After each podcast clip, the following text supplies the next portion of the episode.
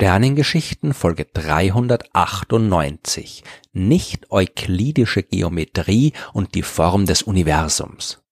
Heute geht's in den Sternengeschichten um nicht-euklidische Geometrie und weil das ein bisschen kompliziert und abschreckend klingt, habe ich auch gleich im Titel dazu gesagt, warum das für die Astronomie relevant ist, nämlich wenn man wissen will, welche Form das Universum hat. Und das ist mit Sicherheit eine sehr spannende Frage und die nicht-euklidische Geometrie ist übrigens auch ziemlich cool. Bevor wir zur nicht-euklidischen Geometrie kommen, müssen wir aber zuerst mal über die euklidische Geometrie reden. Die heißt deswegen so, weil sie der griechische Mathematiker Euklid von Alexandria im dritten Jahrhundert vor Christus erfunden hat. Beziehungsweise man hat sie sicherlich nicht im Alleingang erfunden. Er hat das aufgeschrieben, was damals über Geometrie bekannt war. Aber er hat es auf eine ganz besondere Weise aufgeschrieben. Er hat nicht nur das bestehende Wissen zusammengefasst und systematisiert, sondern er hat auch gezeigt, wie Wissenschaft eigentlich laufen muss. Sein berühmtes Werk, die Elemente, äh, das war nicht einfach nur eine Auflistung von Dingen, die man gewusst hat oder geglaubt hat zu wissen. Es ist Euklid darum gegangen, dieses ganze Wissen auch streng mathematisch zu beweisen, also logisch einwandfrei aus schon bestehendem Wissen abzuleiten. Damit das funktioniert, muss man sich aber erstmal auf etwas einigen, das zweifelsfrei richtig ist. Oder halt so fundamental, dass man es wirklich nicht mehr extra beweisen muss. Euklids Buch, ja, das ist übrigens auch noch heute erhältlich. Das äh, ist seit seiner Entstehung 2000 Jahre lang wirklich in der Praxis als Lehrbuch genutzt worden. Äh, dieses Buch ist nicht nur ein absoluter Klassiker, sondern beginnt nach ein paar allgemeinen Definitionen darüber, was jetzt zum Beispiel ein Punkt ist und eine Linie ist, auch mit fünf Postulaten. Und das sind genau die Aussagen, die das Fundament des restlichen Buches bilden. Also genau das, was ohne Beweis von Anfang an festgelegt wird, das, was Euklid als so fundamental angesehen hat, dass man es eben nicht mehr extra beweisen muss. Und aus diesen fünf Postulaten wird der ganze Rest des Buches dann mathematisch, logisch, einwandfrei abgeleitet. Im ersten Postulat behauptet Euklid, dass man von jedem Punkt zu jedem Punkt eine Linie ziehen kann. Gut, darauf kann man sich jetzt wirklich ohne großen Streit einigen.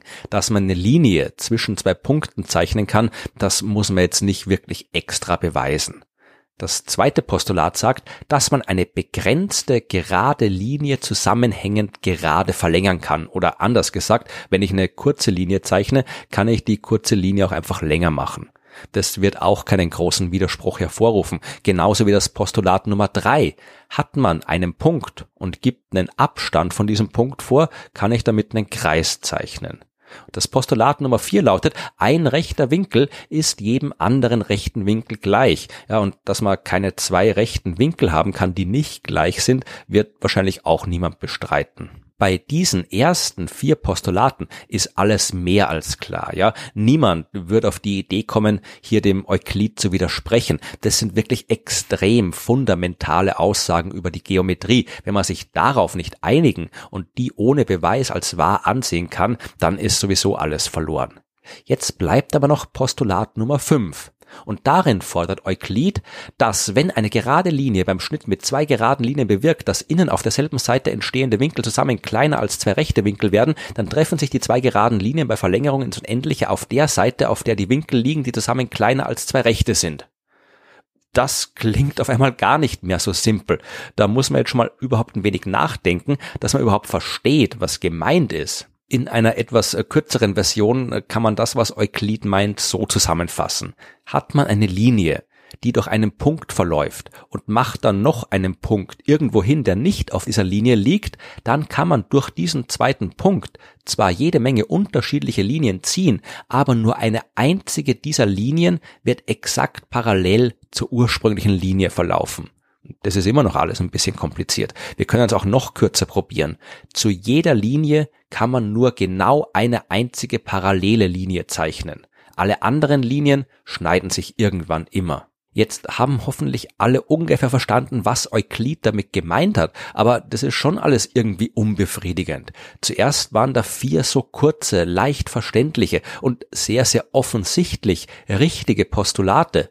Und dann kommt dieses seltsame fünfte Postulat, das alles andere als kurz, elegant und leicht zu verstehen ist. Und im Gegensatz zu den restlichen vier ist auch absolut nicht offensichtlich, dass man es ohne Beweis als richtig voraussetzen kann das sieht irgendwie so aus, als hätte Euklid einfach nicht geschafft zu beweisen, dass die Sache mit den parallelen Linien aus den ersten vier Postulaten logisch abgeleitet werden kann und hat deswegen einfach ohne Beweis als fünftes Postulat hinzugefügt.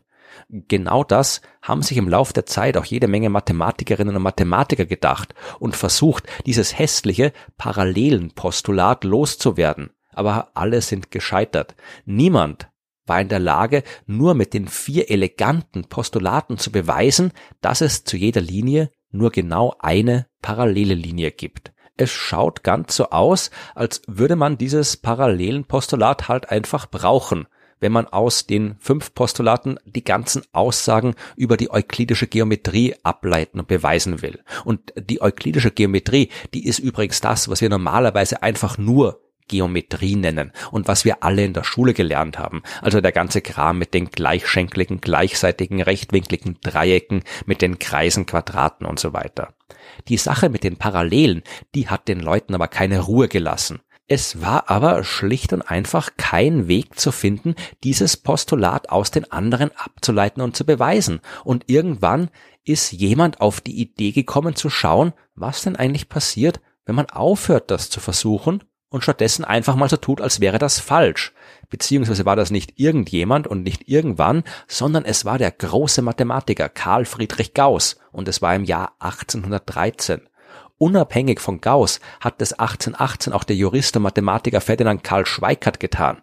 Die waren die ersten, die sich über eine nicht-euklidische Geometrie Gedanken gemacht haben, also eine Geometrie, in der das fünfte Postulat von Euklid nicht gilt. Und bevor ich erzähle, was das Resultat dieser Gedanken war, erwähne ich noch kurz, dass weder Gauss noch Schweikart ihre Ergebnisse öffentlich publiziert haben weswegen auch der russische Mathematiker Nikolai Ivanovich Lobachevsky nichts davon gewusst hat, als er dann 1829 seine Forschung zur nicht-euklidischen Geometrie veröffentlicht hat. Und auch der Ungar Janos Bolyai hat nichts von Gauss und Schweikart gewusst und übrigens äh, auch die Arbeit von Lobachevsky, die hat er nicht irgendwie bemerkt. Ja, und hat 1832 dann unabhängig von allen anderen ebenfalls eine nicht-euklidische Geometrie entwickelt hat.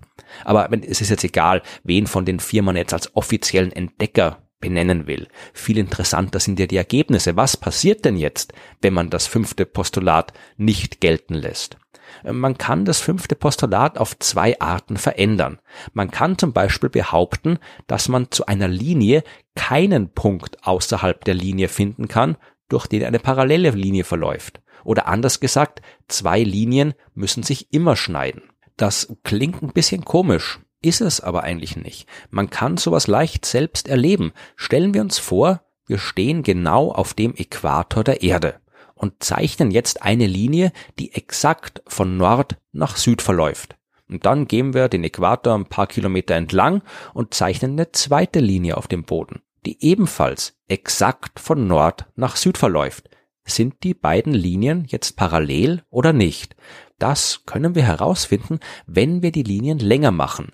Wenn wir die erste Linie immer weiter nach Norden verlängern, dann läuft die, weniger überraschend, immer weiter nach Norden, äh, bis sie irgendwann auf den Nordpol der Erde trifft. Genau das Gleiche passiert aber auch mit der zweiten Linie. Die beiden Linien, die am Äquator noch sehr parallel ausgeschaut haben, die schneiden sich am Nordpol.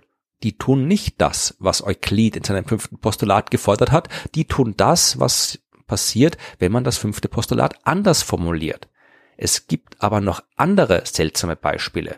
Wir alle lernen in der Schule zum Beispiel, dass die Summe der drei Winkel in einem Dreieck immer 180 Grad ergibt. Jetzt stellen wir uns gedanklich mal vor, wir sind am Nordpol und laufen die vorhin gezogene Linie runter nach Süden bis zum Äquator. Jetzt drehen wir uns um einen Winkel von 90 Grad spazieren am Äquator entlang, dorthin, wo wir die zweite Linie gezeichnet haben, drehen uns jetzt nochmal um 90 Grad, wieder zurück Richtung Norden und laufen auf der anderen Linie zurück bis zum Nordpol. Den Nordpol erreichen wir jetzt aus einer anderen Richtung, als wir ihn verlassen haben. Wir müssen uns also noch ein letztes Mal um einen bestimmten Winkel drehen, bis wir wieder in der Ausgangssituation sind. Wie groß dieser letzte Winkel ist, das hängt davon ab, wo wir genau die Linien gezeichnet haben. Das ist aber auch egal. Denn unser Weg ist ja exakt entlang der Seiten eines Dreiecks erfolgt. Vom Nordpol zum Äquator, am Äquator lang und wieder zurück zum Nordpol. Und zwei dieser Winkel waren rechte Winkel mit jeweils 90 Grad. Zusammen haben wir also schon 180 Grad. Und dann kommt dann noch der dritte Winkel dazu. Die Winkelsumme in unserem Dreieck, die ist also definitiv größer als 180 Grad was ist hier los? Ja, nix Außergewöhnliches ist los. Nur, dass die Erde eben eine Kugel ist und keine flache Scheibe und die euklidische Geometrie nur für eine Ebene gilt. Und die Erdoberfläche, die mag uns zwar aus unserer kleinen menschlichen Sicht sehr flach erscheinen, in Wahrheit wohnen wir aber auf einer großen Kugel, deren Oberfläche gekrümmt ist. Und wenn man die Geometrie auf einer gekrümmten Fläche beschreiben will, dann braucht man eben eine nicht euklidische Geometrie, wo sich parallele Linien schneiden können und wo die Winkelsumme von Dreiecken größer als 180 Grad ist. Will man den Umfang von einem Kreis auf einer gekrümmten Oberfläche berechnen, dann ist der kleiner als das, was wir mit der üblichen Schulformel von Umfang ist 2rp berechnen und so weiter. Es ist eine ganz andere Geometrie als die von Euklid, aber es ist eben immer noch eine in sich logische Geometrie mit ihren eigenen Regeln. Die Krümmung der Erdoberfläche ist aber nur eine der beiden möglichen Krümmungen, die man finden kann. Man kann das fünfte Postulat nämlich auch so ändern, dass man durch einen Punkt, der nicht auf einer Linie liegt, mindestens zwei zur ersten parallelen Linien ziehen kann. Und auch daraus kann man wieder eine komplette nicht-euklidische Geometrie ableiten. Hier haben Dreiecke eine Winkelsumme von weniger als 180 Grad. Der Umfang von dem Kreis ist größer als 2 Rp und so weiter. Eine gekrümmte Oberfläche, auf der diese Regeln gelten, die kann man sich jetzt nicht mehr so leicht vorstellen wie die Erdoberfläche. Aber man kann sich ja zum Beispiel einen Sattel vorstellen. Oder wer jetzt keinen Bezug zu Pferden hat, kann sich auch einfach einen Pringles-Chip vorstellen. Ja, der ist ja auch wie ein Sattel gekrümmt. Und es ist genau diese Art von gekrümmter Oberfläche, auf der die zweite Variante Variante der nicht-euklidischen Geometrie gilt. Die erste, die mit der Erdoberfläche, die nennt man elliptische oder sphärische Geometrie. Die zweite, die mit dem Sattel oder den Pringles-Chips, heißt hyperbolische Geometrie und die ursprüngliche, die normale Geometrie, die wird als flache Geometrie oder eben als euklidische Geometrie bezeichnet. In der Mathematik, da hat man ständig mit nicht-euklidischer Geometrie zu tun. Die Entdeckung war enorm wichtig für diese Disziplin.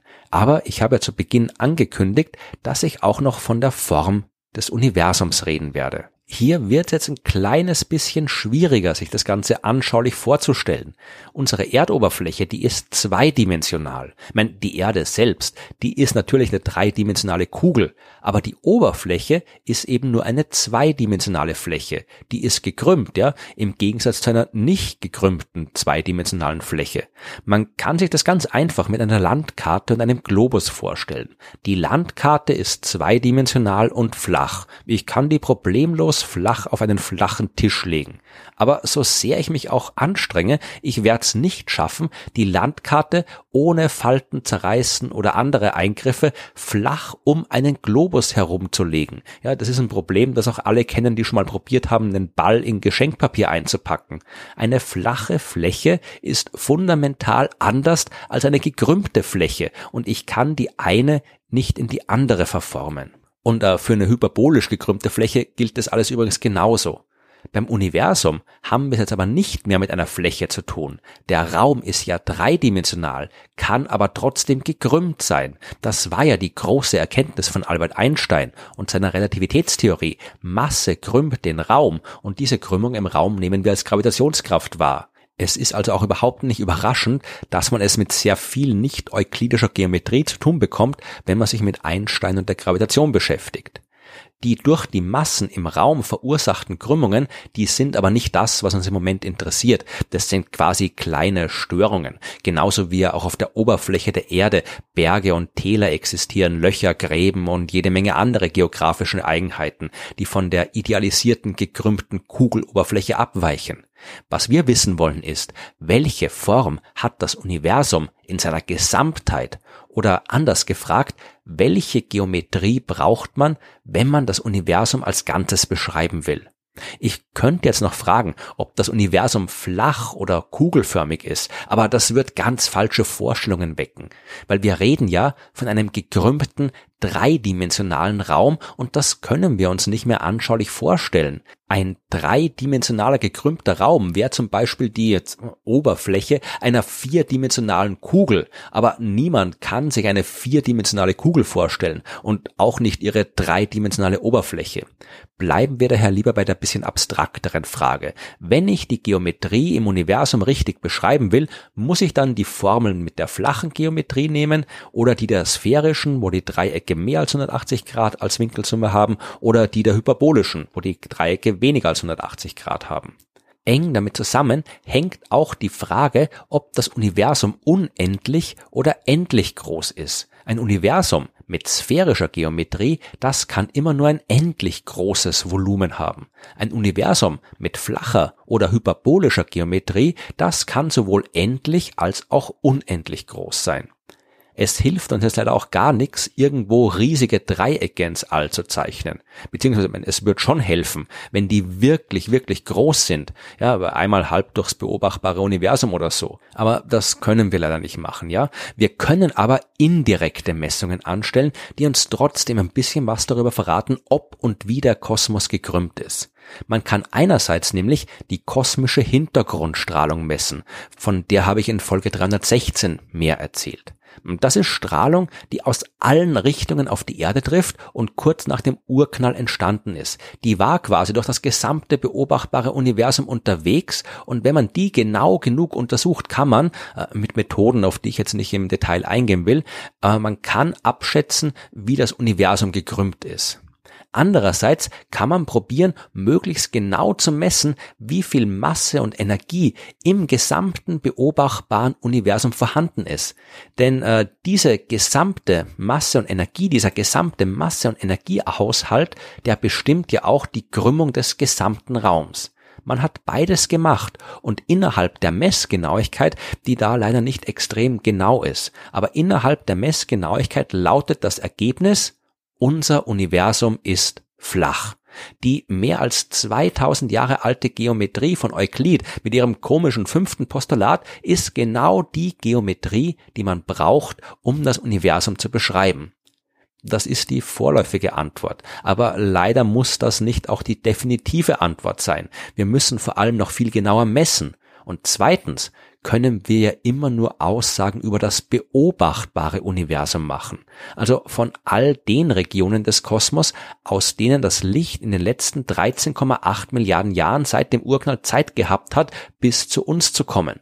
Das gesamte Universum, das kann aber sehr, sehr viel größer sein als dieser für uns sichtbare Bereich. Und vielleicht erscheint uns unser beobachtbares Universum einfach nur flach. Genauso wie uns kleine Menschen die Oberfläche der Erde flach erscheint, weil wir halt viel zu klein sind, um sie als die enorme Kugel mit ihrer gekrümmten Oberfläche wahrzunehmen, die sie wirklich ist. Welche Form das Universum hat, das ist eine der großen offenen Fragen in der Naturwissenschaft. Aber zumindest haben wir die Sache mit diesem nervigen fünften Postulat geklärt.